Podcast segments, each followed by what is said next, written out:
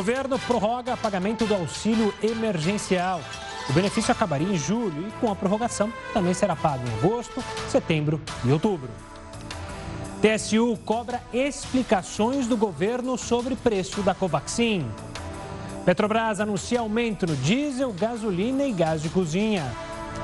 E ainda, com 50% da população vacinada, Inglaterra dá fim ao uso de máscaras e distanciamento social. Olá, uma boa noite. Seja muito bem-vindo ao Jornal da Record News. Nós estamos ao vivo também pelo YouTube, no Facebook da Record News e se você quiser, no nosso aplicativo. É só ir na sua Play Store e baixar o aplicativo da Record News para curtir a hora que você quiser o Jornal da Record News e os outros programas da casa. Bom, o Tribunal de Contas da União pediu explicações ao Ministério da Saúde sobre a compra da vacina indiana Covaxin. A repórter Renata Varandas, que está lá em Brasília, tem mais detalhes. Boa noite, Renata. Oi, Gustavo, boa noite para você. Olha, o Ministério da Saúde tem um prazo de 10 dias para explicar por que, que fechou um acordo para comprar a vacina indiana Covaxin por 15 dólares, ao invés de 10 dólares. Esse assunto também está sendo investigado pela CPI da pandemia. Hoje, alguns senadores entraram aí com uma ação no Supremo Tribunal Federal para obrigar o presidente do Senado, o senador Rodrigo Pacheco, a prorrogar a CPI. Já são 34 assinaturas pedindo a prorrogação. Mas Pacheco disse que só vai analisar a solicitação deles em agosto. A comissão deve votar amanhã as quebras de sigilo fiscal, bancário, telefônico e telemático dos deputados Luiz Miranda e Ricardo Barros, que é líder do governo na Câmara. Barros também entrou no STF pedindo que ele seja ouvido pela CPI na quinta-feira, mas os senadores preferem ouvi-lo depois para terem mais elementos para questioná-lo. Agora à noite, o ministro do STF, Ricardo Lewandowski, deu cinco dias para a CPI explicar o adiamento do depoimento de Ricardo Barros. Gustavo. Obrigado, Renata. A Renata falou sobre a pandemia, só que olha que dado preocupante. Apenas este ano, a cidade de São Paulo já registrou mais que o triplo dos casos de dengue de 2020. Para entender o motivo desse aumento e entender também se a gente deve se preocupar, eu converso agora com a infectologista Raquel Moarec. Boa noite, Raquel. Obrigado mais uma vez pela participação aqui conosco. Esses números em São Paulo assustam? Estão dentro de uma normalidade ou não é para ficar assustado, hein, Raquel? Uma boa noite. Boa noite, Gustavo. Vamos lá. É o seguinte: é, dengue é uma coisa endêmica no nosso país desde 1960, quando a gente voltou a ter casos. Ficamos um período muito grande sem ter e voltamos a apresentar. Então, nós temos episódios de surto, endemicidade, aumento e diminuição. O último grande surto foi em 2015 e voltamos a ter em 2017 um aumento importante, e agora já era esperado mais ou menos que teríamos esse aumento, que é a quantidade de casos que estamos apresentando. Doutora, é, em contrapartida, apesar dos aumentos, o número, pelo menos aqui em São Paulo, de mortes é apenas de uma morte registrada até o momento. Isso é algo também para se tranquilizar, ou seja, é, a gente lida bem com essa doença? Olha, nós temos conhecimento, a gente sabe como prevenir, a gente gasta muito dinheiro nas medidas de intervenção em relação a esse mosquito e continuamos atendo os casos, né? Então, o que a gente precisa? É conhecer entender que não é só né, coronavírus, nós temos a dengue que está aí e continua sendo presente, e isso é necessário uma intervenção de todos, porque a hora que a gente tem um caso numa rua, durante em torno de duas quadras, as pessoas ao, ao redor podem apresentar também. Então, as medidas de intervenção da, urbana de todo mundo em prol de diminuição da, da, da, do, da retenção de água nos locais é muito importante. Doutor, outra questão, você falou, né? Não é só coronavírus, mas o coronavírus chama atenção. É de se preocupar quando é, o nível de casos de dengue aumenta e a gente também está com uma pandemia, ou seja, as pessoas podem ter as duas doenças ao mesmo tempo, e isso é preocupante? Sim, isso é preocupante, porque você tem uma doença que é um vírus e você pode entrar em contato com outro vírus. Então, realmente é uma doença é, juntando, né? Por isso que a gente fez a vacinação da gripe, na tentativa da gente não ter uma gripe associada a uma, um coronavírus junto, ou, ou mascarar um quadro e outro. Em relação à dengue, a mesma coisa. Então, dengue estando presente, eu tenho casos agora empenados de dengue com investigação de Covid. Então, isso quer dizer, a gravidade vai se somando né, quando a gente até esquece, se a gente não pensar que temos outras doenças presentes ainda no país. Doutora, só para fechar, porque você mencionou há pouco, né, os cuidados que a gente deve ter, muitas vezes as pessoas acabam se esquecendo, né? Mas são cuidados simples para evitar o mosquito, a larva, né? O grande risco é, da dengue. A gente acaba esquecendo, deixando de lado, né? Sim, olha, água parada em qualquer momento, inclusive ralos né, de cozinha atrás de geladeira, aquela água parada também atrás de geladeira, 80% dos criadouros né, são dentro da nossa casa, é urbano. Esse é o motivo que a intervenção é de todos, para a gente evitar essa transmissão ou a permanência. O, é, o ovinho, né, a larvazinha, eles ficam viáveis por mais de um ano, às vezes, no ambiente. A hora que volta a ter água, a hora que volta a ter a formação e o mosquito é, entrar ali, você volta a ter o caso novamente. Então, os cuidados têm que ser cotidianos. Doutora, obrigado pela participação aqui conosco e esse alerta para todos, não só de São Paulo, que o número aumentou, mas, claro, para todo o Brasil. Um forte abraço e até uma próxima, doutora. A gente deixa a capital paulista para falar da capital paraense, Belém, que foi apontada como a cidade brasileira em que mais vacinas da AstraZeneca podem ter sido aplicadas fora do prazo de validade. O Pablo recebeu a primeira dose contra a Covid-19 em 26 de maio. Conferiu a carteirinha e confirmou que a vacina aplicada faz parte dos lotes que podem estar vencidos. Eu estou um pouco inconformado com a notícia que a vacina aplicada nesse período de abril até maio estavam vencidas. As suspeitas surgiram a partir de um levantamento feito por pesquisadores da Universidade de Campinas e da Universidade Federal de São Paulo. Os dados indicam que quase 26 mil doses teriam sido aplicadas fora do prazo de validade, em 1.532 municípios. A minha dúvida é: eu realmente estou imunizada? Foi um erro de digitação? Ou houve modificação no sistema, né, para não constar, para não, não reconhecerem o erro. Esse é meu, meu, essa é a minha dúvida.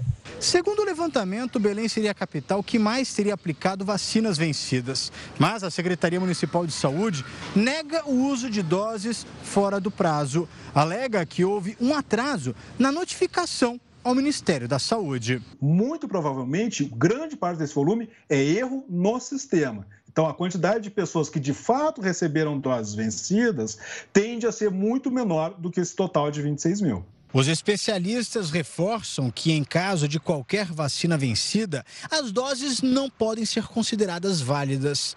Um novo ciclo vacinal deve ser iniciado, respeitando o intervalo de 28 dias entre as doses. A vacina que essa pessoa recebeu, ela provavelmente não terá a eficácia, ou seja, tem que voltar ao serviço de saúde mostrando o cartão e novamente ser imunizado para de fato conferir a proteção correta e adequada. Vamos ver os números da pandemia nesta segunda-feira aqui no Brasil. Para isso, a gente usa o nosso telão. A gente chegou à marca de 18 milhões 792.511 casos desde o início da pandemia. O número de mortes na segunda-feira como, de, como já é habitualmente, número baixo, 695. Tem números que ficam represados durante o final de semana, então a gente não pode comemorar ainda esse número que fique bem claro. São 525.112 mortos. Comemorar no sentido de uma baixa considerável, obviamente, porque 695 mortos ainda é um número que assusta, são diariamente pessoas morrendo no nosso país. Olha, chegou um novo tratamento para quem está na luta contra o câncer. Uma notícia positiva. A gente te mostra os detalhes sobre essa nova possibilidade daqui a pouco aqui no Jornal da Record News.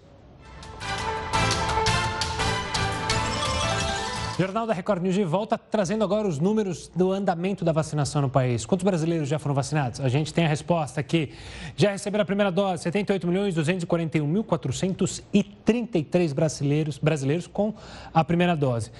Com a segunda dose, obviamente, a dose única da Janssen, a gente chega ao total de 27 milhões 645 mil 750. Eu falei a dose única da Janssen porque a Janssen justamente funciona apenas com uma dose e ela já começou a ser aplicada aqui no país. Vamos falar da mineradora Vale? Ela informou que vai iniciar a remoção de rejeitos de duas barragens lá em Minas Gerais. Uma lei determina a eliminação de todas as estruturas construídas com o mesmo método usado em Brumadinho e Mariana até 2022.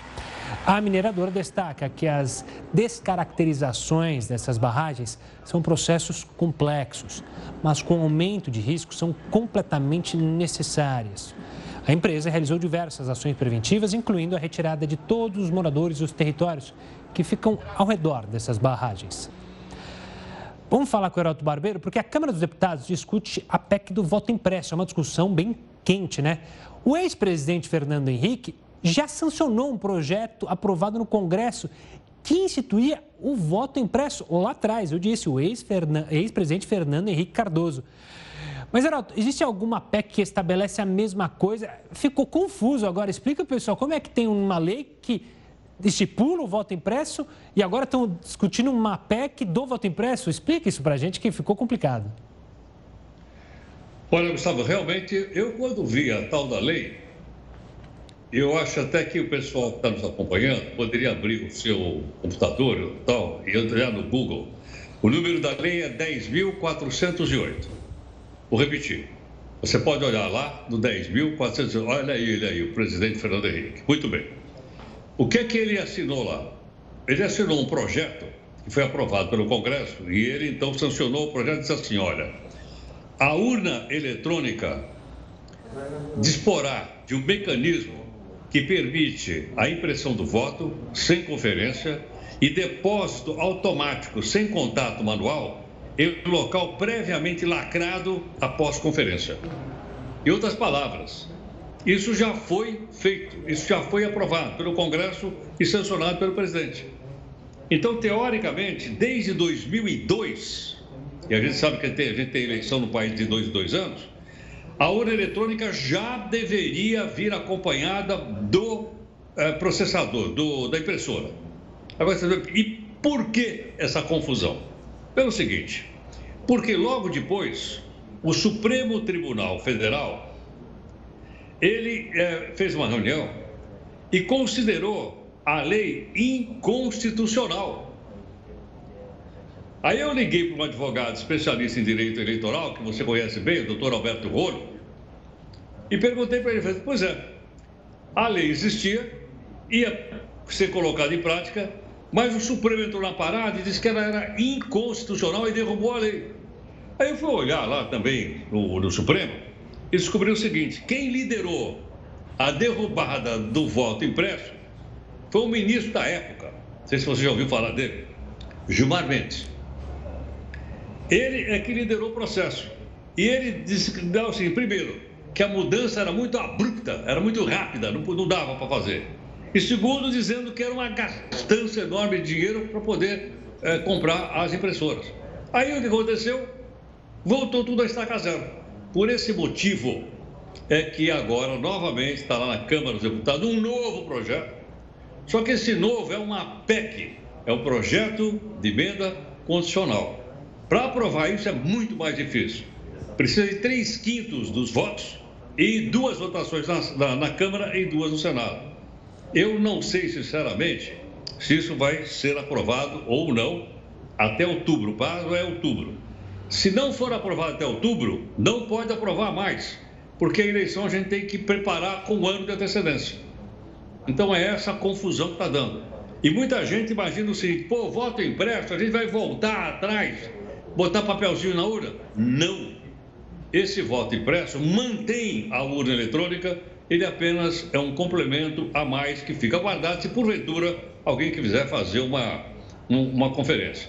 Mas olha, eu fiquei realmente surpreso quando eu li a lei. Quem quiser ler, é só abrir o Google. É a lei número 10.408 e você vai ver lá que está tudo direitinho lá, mas o Supremo deu para trás.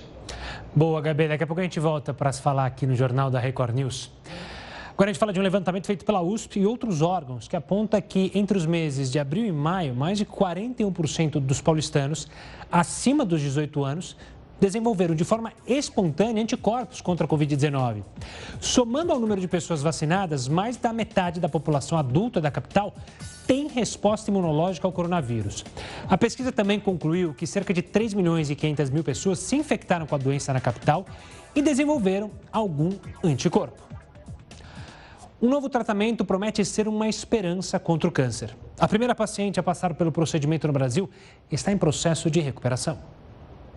Há um ano, a Sayonara descobriu que tinha um câncer no pâncreas. Receber a notícia dessa doença tão grave foi um dos momentos mais difíceis da vida dela. Desenganada pelos médicos e com metástase, a designer de interiores enxergou uma luz no fim do túnel. Sayonara ficou sabendo de um novo procedimento que tinha acabado de chegar ao Brasil e poderia ajudá-la na luta contra a doença. Isso mudou muito, porque eu já tinha perdido a esperança, né? De fazer. E aí eles fizeram a biópsia do pulmão, deu negativa, e aí abriu todo um, um leque de, de qualidade de vida, de, de cura, que eu hoje eu nunca quis entender muito e, e aceitar muito a doença. O procedimento foi feito pela primeira vez no Rio de Janeiro, aqui neste hospital particular que fica na zona sul da cidade. O nome é eletroporação irreversível. O equipamento dá choques no tumor do pâncreas para matar as células cancerígenas. Um procedimento mais seguro, menos invasivo e com mais chances de sucesso que as alternativas anteriores. Esses pulsos elétricos, como se fossem realmente choques elétricos, é, ele causa morte do tumor. E o tumor ele tem uma membrana que é mais frágil do que a célula normal. Então isso é capaz, essa voltagem de 3.500 volts, ela é capaz de, de provocar morte celular do tumor. O procedimento é novo no país, mas nos Estados Unidos, de onde o equipamento é importado, ele já é realizado há mais de 10 anos. Por enquanto, o tratamento só é realizado na rede privada e ainda não é coberto pelos planos de saúde.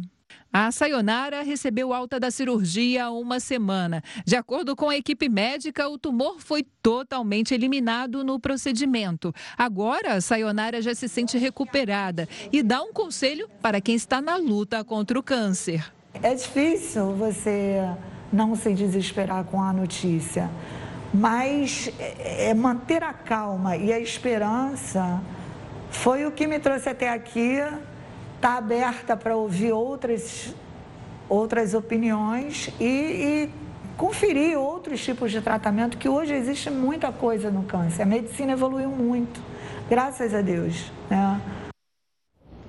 Hospitais da Indonésia ficaram sem oxigênio na pior fase da pandemia por lá. Eles vivem algo muito parecido com o que aconteceu aqui no Brasil e vocês lembram bem, né? A gente mostra os detalhes no próximo bloco. Não sai daí.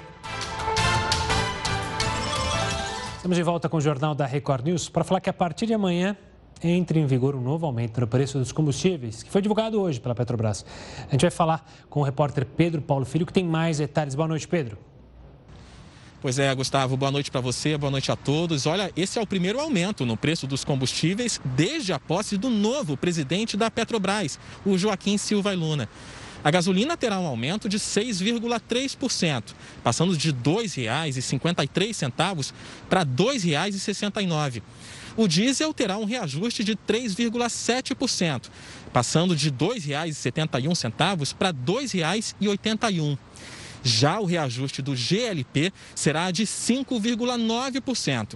Assim, o botijão de 13 quilos vai subir de R$ 44,20 para R$ 46,80. Bom, a justificativa da Petrobras para esse aumento é a alta do petróleo no mercado internacional. Gustavo. Obrigado, Pedro. Olha, vamos trazer agora uma boa notícia, uma notícia de alento, principalmente para os autônomos e quem vive em dificuldade, é que o governo federal anunciou hoje a prorrogação do auxílio emergencial por mais três meses. O benefício acabaria em julho, mas com essa prorrogação também será pago em agosto, setembro e outubro. O Ministério da Cidadania informou que serão mantidos os valores pagos atualmente. Vamos conferir para relembrar você aí de casa, então, os valores seguem o mesmo. Pessoas que moram sozinhas vão receber 150 reais por mês. Mulheres chefes de família 375 reais por mês. Demais beneficiários, ou seja, um casal que tem a família, cada um recebe 250 reais por mês. Esses são os detalhes divulgados pelo governo. Claro que isso é um alento para muitos brasileiros que seguem, infelizmente, sofrendo as questões econômicas da pandemia. Falando de economia, os investidores estrangeiros injetaram no primeiro semestre deste ano 48 bilhões de reais na Bolsa Brasileira. Isso fez a economia dar uma bela de uma aquecida. Para falar sobre isso, eu converso agora com o economista da Valor Investimentos, Pedro Lang. Pedro, uma boa noite, obrigado pela participação aqui conosco. Qual é a explicação para esse ânimo dos estrangeiros com a nossa bolsa? Boa noite, Gustavo. É, é bem simples, né? O, o, estrangeiro, o investidor internacional, quando ele olha para o Brasil, ele, ele vê uma economia em crescimento, né? vê um país em desenvolvimento e, sobretudo, ele vê uma economia, uma bolsa que, que transmite, que, que resplandece é, as commodities, né? O Brasil ele é um grande produtor de commodities, a gente produz muita soja, muito minério de ferro, muito petróleo. É, e o, a Bolsa Brasileira ela atraiu investidores estrangeiros, sobretudo por conta do aumento do preço das commodities no mercado internacional e, sobretudo, também por conta da defasagem do preço que, a, que as ações brasileiras tinham quando comparadas às ações das bolsas mundiais. Se você compara uma Petrobras, por exemplo, com, com as ações de uma empresa americana ou de uma empresa inglesa, é, você vê que as ações da Petrobras negociavam com desconto. Claro que por conta de idiosincrasias brasileiras, nossas jabuticabas, né?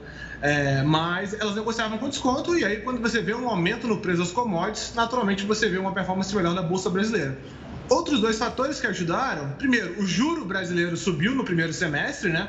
A gente teve uma alta no, no, no preço desculpa, na, na, taxa Selic, né, na taxa básica de juros brasileira, isso acaba atraindo capital para cá também.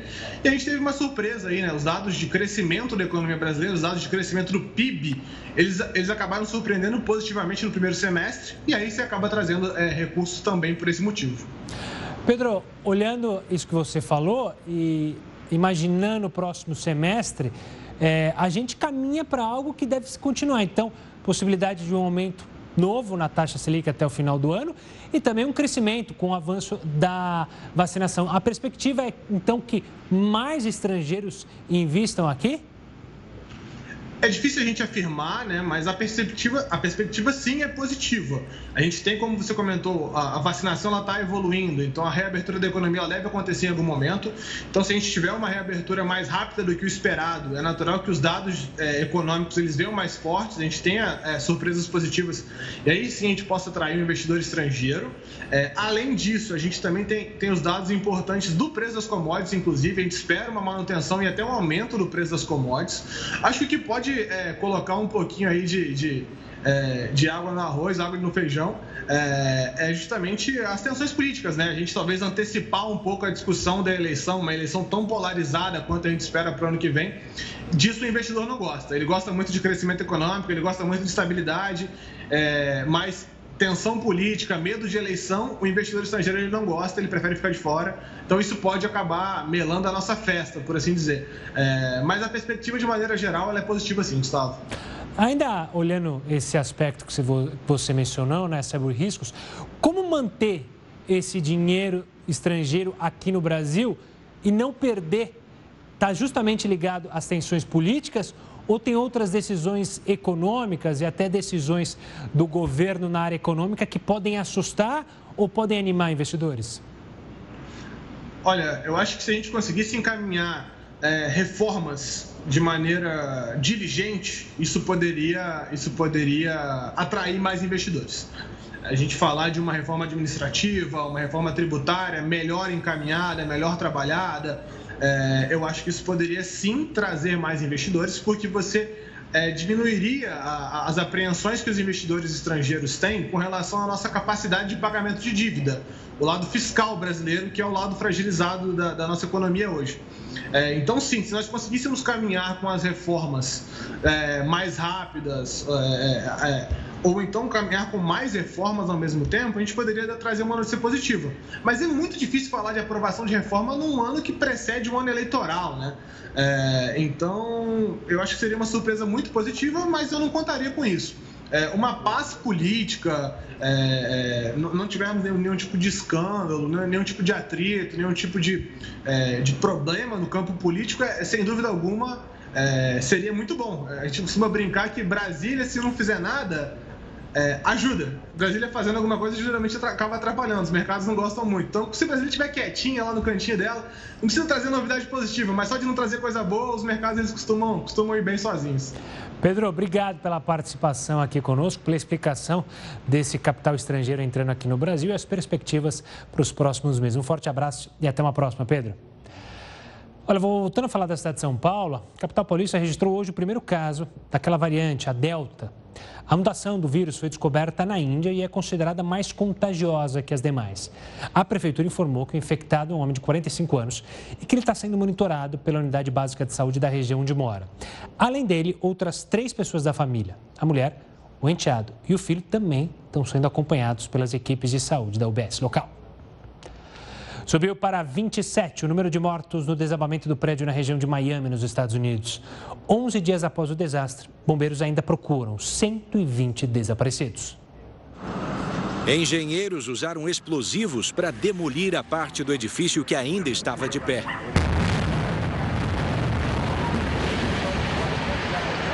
A implosão foi na noite de ontem por causa da aproximação da tempestade Elsa.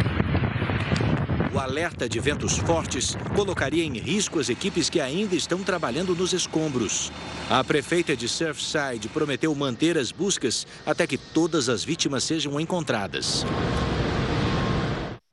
Ainda no cenário internacional, a tempestade tropical Elsa passou por ilhas do Caribe e atingiu hoje Cuba. E ela se move em direção ao estado americano da Flórida. O fenômeno já deixou ao menos três mortos. Em Cuba, a Elsa provocou chuvas fortes, inundações e ventos de mais de 96 quilômetros por hora. De acordo com o Centro Nacional de Furacões dos Estados Unidos, ao se mover em terra, o fenômeno deve enfraquecer. Mas quando atingir o Golfo do México, antes de chegar à Flórida, pode voltar a ganhar força. No estado americano, moradores já se preparam para a chegada da tempestade. Olha, a Indonésia está enfrentando uma grave escassez no fornecimento de oxigênio. Alguns hospitais, inclusive, até se recusaram a receber pacientes infectados com a Covid-19. Esse é o período em que o país registra o maior aumento de casos desde o início da pandemia. Apesar das medidas emergenciais em vigor, houve um novo recorde de infecções e mortes. As autoridades relataram hoje 29.735 novos casos e 558 mortes. A falta de tanques de oxigênio começou na semana passada e está se espalhando por todo o país. Faltando 18 dias para o início das Olimpíadas de Tóquio, os atletas começam a chegar no Japão. Vamos falar com o Heroto, que não vai para o Japão, mas para conversar sobre as possibilidades do Brasil em conquistar medalhas. Está esperançoso, Heroto? Olha, nós temos várias oportunidades. Aliás, hoje eu vi o pessoal carregando a tocha olímpica e o brasileiro estava lá na frente, o Zico, lembra dele ou não? Oh, como não lembra, Galinho? Galinho. Oh, lógico. É, exatamente. Ele, hoje ele carregou a tocha e tal, viu um, um, espetáculo realmente muito bacana, muito bonito. E ele que é amado lá olha, no Japão, Oi? né, Heroto? Ele é amado lá no Japão. Exatamente. Por ter sido técnico de futebol de vários times lá, eu suponho. É, é, jogou no Kashima Antlers, fez o futebol virar uma febre lá no Japão. É, nosso, nosso grande Zico. Mas olha, Gustavo, são 46 modalidades. Portanto, tem 46 medalhas de ouro, de prata e de bronze para ser disputado. O Brasil vai estar lá também. Uma coisa que me chamou a atenção são 11 mil atletas. 11 mil de 200 países. E nós estamos exatamente a 18 dias do início da abertura dos Jogos Olímpicos aí de, de Tóquio, como a gente está vendo. E sabe uma coisa que me chamou a atenção também? É que a abertura e o encerramento vai ser feita no Estádio Nacional, que foi construído em 1964. E eles, o que, que eles fizeram? Como eles são muito pobres, eles fizeram só uma reforminha no, no, no, no, no estádio. Eles não construíram um elefante branco e tal e tal, não, não. Eles reformaram e tal e vai ser lá. Agora veja o seguinte: nós temos aqui possibilidades de ouro em vários esportes, claro, mas vou citar apenas três. Um é o vôlei masculino. O Brasil foi vice-campeão mundial em 2016 e foi campeão em 2019. O Brasil tem um belíssimo time de vôlei masculino. Vôlei feminino também tem um belíssimo time, mas tem um problema. O problema é o seguinte: os três maiores, as, as três maiores forças são a Itália, a Sérvia e o Brasil, que poderão então disputar o pódio lá.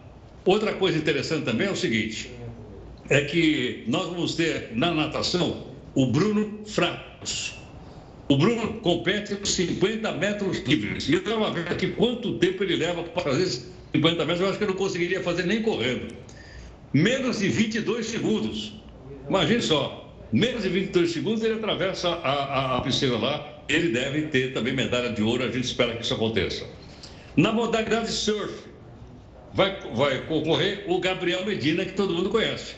O Gabriel foi campeão mundial de surf no ano de 2018, semi ou vice-campeão em 2019, semicampeão em 2019 e por aí vai por aí afora. Logicamente, a gente espera que o time de futebol do Brasil né, tem, tem o pessoal do vôlei, do vôlei de praia, vôlei feminino, que a gente tem boas equipes, a gente tem boas equipes, que esse pessoal. Olha o Zico aí, não é? Não, parece não, não é não. Parece o Zico. Mas, de qualquer forma, a gente espera então que o Brasil fature umas, umas medalhas lá na Olimpíada para que a gente possa incentivar cada vez mais o esporte no nosso país. Esses aqui são apenas alguns deles. Outros estão embarcando, inclusive, hoje à noite, em direção à capital do Japão. Boa, nossa torcida é para todos os atletas brasileiros que ralaram né, por quatro anos e aí mais um ano por causa da pandemia e agora vão em busca do sonho olímpico. Toda a sorte para eles. Heraldo, daqui a pouco a gente volta a se falar. Você sempre merece medalha de ouro aqui na nossa Olimpíada do Jornal da Record News. Opa, já... opa, opa, opa, opa. Mas é um ouro, não é ouro 18 quilates, mas é ouro, Heraldo. A gente volta a se falar daqui a pouquinho aqui. Olha, vamos falar do maior navio plataforma que vai atuar no campo do pré-sal que deve arrecadar quase 30 bilhões de reais com a produção de combustíveis. A previsão é que ele comece a operar a partir de agosto. É um gigante, pronto para entrar em atividade. O navio plataforma FPSO Carioca deixou o estaleiro em Angra dos Reis, na Costa Verde, e segue para o destino final, onde vai operar pelos próximos 20 anos. O Campo de Sépia, localizado no pré-sal da Bacia de Santos, a 250 quilômetros da costa do estado do Rio. O deslocamento é lento. A plataforma é acompanhada por rebocadores dia e noite. A gente começa a fazer testes em sistemas já em alto mar nós precisamos é, é, ligar as linhas de ancoragem, né, a fase de amarração do navio, a gente começa a ancorar a unidade e a gente faz uma operação que a gente chama de pulim. A gente começa a conectar os poços pelos quais vão estar ali iniciando a produção de petróleo. O navio plataforma começou a ser construído em 2017 e chegou ao Brasil em fevereiro desse ano. É uma cidade flutuante, com proporções grandiosas. A plataforma pesa 97 mil toneladas e é composta por 600 quilômetros de cabos. É mais do que a distância entre Rio e São Paulo. O FPSO Carioca vai ser a maior plataforma operar no pré-sal, com a capacidade para produzir 180 mil barris de petróleo por dia e 6 milhões de metros cúbicos de gás natural. A estrutura vai contar com 350 quilômetros de dutos flexíveis conectados aos poços, numa profundidade de média de 2 mil metros. O petróleo será descarregado por meio de navios tanque que levarão o combustível aos terminais na costa. É uma produção que vai gerar uma arrecadação bilionária. O volume contratado que vai ser produzido através do FPSO Carioca, ele tem um potencial de arrecadação é, entre, entre participações governamentais e tributos diretos de valores que chegam até 27 bilhões de reais. São valores muito significativo. Somente na fase de finalização, o projeto já empregou cerca de 600 profissionais, de soldadores a engenheiros. O FPSO Carioca conta com tecnologia de ponta para aumentar a capacidade de produção de combustíveis. Um investimento que vai trazer benefícios para todos. A entrada de produção do FPSO Carioca, ele, na verdade, ele, ele representa um ganho para a Petrobras, para os seus acionistas, mas, sobretudo, para a sociedade brasileira. Eu acho que essa é uma mensagem bem importante e bem forte. Um vulcão de lama entrou em erupção perto de uma plataforma de petróleo, isso na costa do Azerbaijão. Daqui a pouco a gente mostra os detalhes dessas imagens curiosas. É no próximo bloco. Continue conosco. Estamos de volta para falar que a Hyundai suspendeu a produção na fábrica de Piracicaba, no interior de São Paulo. O motivo foi a falta de componentes eletrônicos utilizados nos automóveis. O problema já atingiu várias montadoras ao redor do mundo nos últimos dias. A retomada das atividades está prevista para o dia 15 de julho. E olha, uma moda feminina completa hoje 75 anos. A roupa foi usada pela primeira vez em 1946. Como é a história, a gente chama o professor de história, Heroto Barbeiro, para contar essa História que a gente já vê na tela aí, quem que faz aniversário, hein, Herota? Olha, Gustavo, o aniversário é 5 de julho de 1946. Fazendo a conta, são 75 anos. Eu sei porque eu sou dessa época, tá certo? Não, sou de 46, logo tenho 75 também. Mas o que é interessante é que essa nova vestimenta feminina, ela foi desenhada por um engenheiro, não foi por um modista. Era um engenheiro chamado Louis Reard. Muito bem. Quando ele criou essa moda, é, que a gente está mostrando aí, uh, ele deu a, a, essa vestimenta feminina de duas peças o nome de biquíni. Então nasceu biquíni exatamente há 75 anos. Agora, por que biquíni? Naquela época, biquíni, como todo mundo sabe, é um atol, é uma série de ilhas que tem no Pacífico. E lá os Estados Unidos testavam suas bombas atômicas. Então, com o protesto contra o fato dos americanos estarem usando o oceano para fazer testes com bomba atômica, o Rear, que é o inventor então da moda, ele deu o nome de biquíni, daí o nome que se consagrou no mundo inteiro. E a primeira pessoa, exatamente a 75 anos de idade, uma, dançarina chamada Michelin, ela desfilou com o primeiro biquíni e passou, logicamente, para a história. Você tem uma ideia? Teve uma reação mundial favorável e desfavorável. A grande revista de moda do mundo era, eu imagino até que seja até hoje, a Vogue. A Vogue não colocava foto de mulheres vestidas de biquíni. Ela dizia que isso não era moda. Muito bem, mas em compensação, duas grandes, duas grandes uh, deusas do cinema usaram. Uma Marilyn Monroe, que todo mundo conhece, e a outra Brigitte Bardot, do cinema francês, também usaram. Então, a partir daí, isso acabou então se desenvolvendo. Mas onde pegou mesmo? Você gosta dos filmes do James Bond? Ah, quem não gosta, adora, adora. O 007?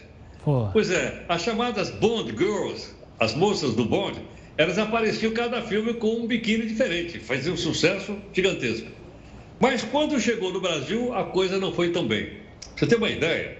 Quando chegou no Rio de Janeiro, em 1950, tinha uma associação anti-biquíni no Rio de Janeiro. Contra... Olha só, olha, olha a virada que isso deu.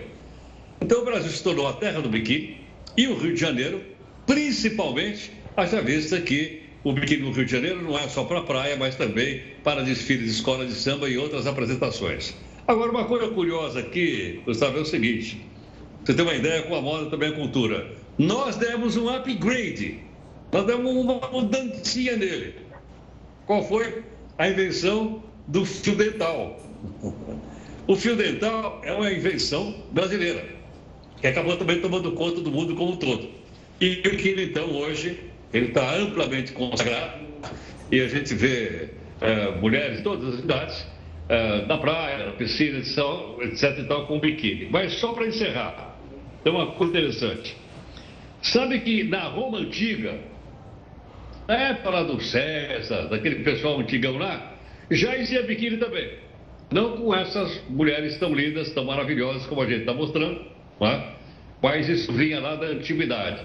E o René, então, René Reard, é considerado o criador do biquíni moderno exatamente, exatamente há 75 anos atrás. E muita gente ganhou e ganha dinheiro com isso. Já visto que marcas de biquíni brasileiro hoje são vendidas nas principais capitais do mundo.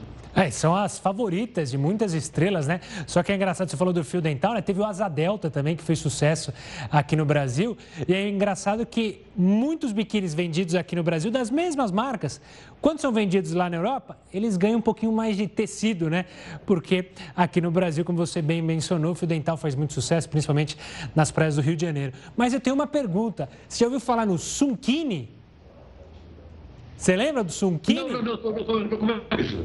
O Sunkini foi o Borá, lembra do Borá?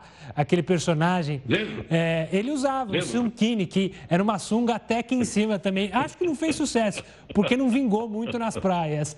Mas também não é uma visão, uma visão muito bela. Mas, vai desculpar, mas era uma coisa horrorosa, hein?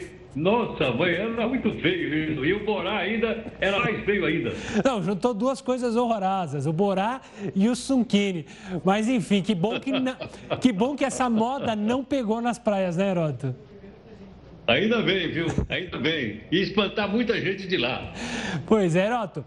Tenha uma ótima noite, a gente se vê amanhã, terça-feira. Vai descansar, um abraço. Tchau, igualmente. Muito obrigado. Tchau, tchau. tchau. Bom, voltando a falar sério, as notificações exibidas por aplicativos que aparecem na tela do celular, quando ele está bloqueado, ajudam a encontrar informações do aparelho. Só que um alerta: o problema é que, ficando expostas, essas notificações também podem permitir que as informações sejam acessadas de forma indevida. Calma, eu explico. Especialistas alertam que em roubos de celulares, por exemplo, os assaltantes podem aproveitar os dados que ficam pingando ali na tela enquanto a tela do aparelho está bloqueada para aplicar golpes. Em algumas situações é possível até redefinir senhas, é isso mesmo. Por isso, o recomendado é limitar o conteúdo exibido nas notificações. Então, vá lá na sua rede social, bloqueie as notificações, não precisa aparecer na sua tela. Mesma coisa para o WhatsApp, enfim, vários outros aparelhos. É só você ir lá é, no seu painel de controle, digamos assim, e altere isso para sua segurança. Vamos trazer mais uma boa notícia? Apesar da pandemia, as franquias do setor de beleza cresceram em todo o país. Veja só. A crise imposta pela pandemia de Covid-19 por aqui foi sinônimo de oportunidade. Em plena pandemia, esta franquia do setor de beleza abriu as portas em um dos endereços mais nobres de Belo Horizonte. Nós abrimos em setembro do ano passado, no meio da pandemia mesmo. Os nossos três principais serviços são escova, maquiagens e tranças. Não tem aquela exigência do, do horário marcado. Exato, esse é o nosso maior diferencial. A gente não tem hora marcada. Então, chegando aqui, ela vai ser atendida. O segmento de beleza foi um dos que mais faturaram durante o período de confinamento, mesmo quando o salão ficou de portas fechadas. A gente levava né, os nossos produtos, delivery, a gente até atendia em alguns casos, a gente conseguiu atender as nossas clientes fiéis. Franquias do setor de beleza como esta e de bem-estar e saúde cresceram durante a pandemia em todo o país no primeiro trimestre de 2021. Em Minas, esse crescimento foi ainda maior e bem acima da média nacional. Uma pesquisa realizada pela ABF, Associação Brasileira de Franquias, revelou que de janeiro a março deste ano, as franquias do setor de beleza, bem-estar e saúde tiveram uma alta no faturamento de 12,7% no Brasil, na comparação com o mesmo período do ano passado. Em Minas, o desempenho foi 29,7% maior e movimentou cerca de 800 milhões de reais. Em números de franquias, o setor cresceu mais de 3,5% no cenário nacional e estadual. Só em Minas foram abertas mais de 2.300 franquias. O período foi bom dos negócios para os recém-chegados no mercado, mas também para os veteranos. Há 10 anos, Tatiana tem uma franquia de depilação e também teve alta nos lucros na pandemia ela passou a oferecer depilação a laser e registrou no primeiro trimestre um aumento de 65% no ticket médio. Eu acredito que buscar formas de inovar para conseguir atender uma demanda específica do mercado, mercado esse que está em constante evolução, é positivo e pode colaborar para que, mesmo em um cenário não muito favorável, que é o que a gente ainda está vivendo, seja possível continuar tendo esperança. A vacinação foi acelerada em Portugal para tentar conter a variante Delta do coronavírus. Já na Inglaterra, o número de casos diminuiu e o governo pretende suspender as restrições já na segunda quinzena de julho. Dia 19 de julho foi a data escolhida para o fim das restrições impostas contra o coronavírus na Inglaterra.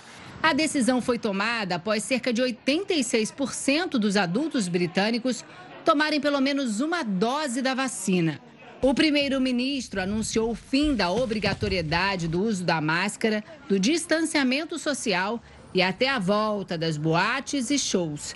Boris Johnson alertou que esse não é o fim da pandemia e que o número de casos pode voltar a aumentar, mas que a vacinação se mostrou um sucesso e que a maioria das pessoas internadas atualmente não foi imunizada. Aqui em Portugal, o governo não descarta a adoção de novas restrições. A variante Delta, encontrada primeiro na Índia, deixou hospitais lotados, principalmente aqui na região de Lisboa. O país teve hoje a maior alta de internações de pacientes com Covid-19 desde janeiro. O governo tenta acelerar ainda mais a vacinação agora entre pessoas de 18 a 29 anos. Olha, hoje, além do dia do biquíni, é o dia da gastronomia mineira. Você vai ver agora alguns pratos que ficaram famosos em todo o país. Fígado com giló é originalmente mineiro. Foi o pai da Fátima que criou o tira-gosto há mais de 40 anos. Em 1974, meu pai estava preparando a porção de fígado, o mané doido, a porção de fígado. Aí chegou um juiz e pediu para ele para colocar, depois que ele tirasse o fígado, que esse é o segredo. Você faz a porção do fígado, tira o fígado, pica o giló em rodelas e passa ali naquela gordura e põe por cima.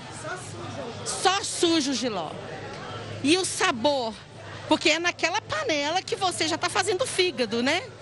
Nossa, e aí é o segredo do sabor. Você não pode fazer os dois juntos. Na história da culinária mineira, o feijão tropeiro é um dos protagonistas. Bem caprichado, com linguiça, bacon, torresmo e ovo frito. Acompanhado de arroz branco e couve refogada, é melhor ainda. Um prato completo que conquista todos os paladares. Essa família baiana provou e aprovou. Maravilhosa. O torresminho, a joia. É bom, gostoso. O torresminho, muito bom. A culinária mineira talvez seja a que concentra a maior diversidade de temperos e iguarias no Brasil. Os doces também fazem parte dessa viagem gastronômica. O queijo, por exemplo, está sempre presente na mesa do mineiro, seja na hora do cafezinho ou nas receitas típicas de família. Faz parte da origem do mineiro receber convidados com uma mesa farta, seja para um simples café ou um banquete para almoço e jantar. O mineiro aprendeu por mais de 300 anos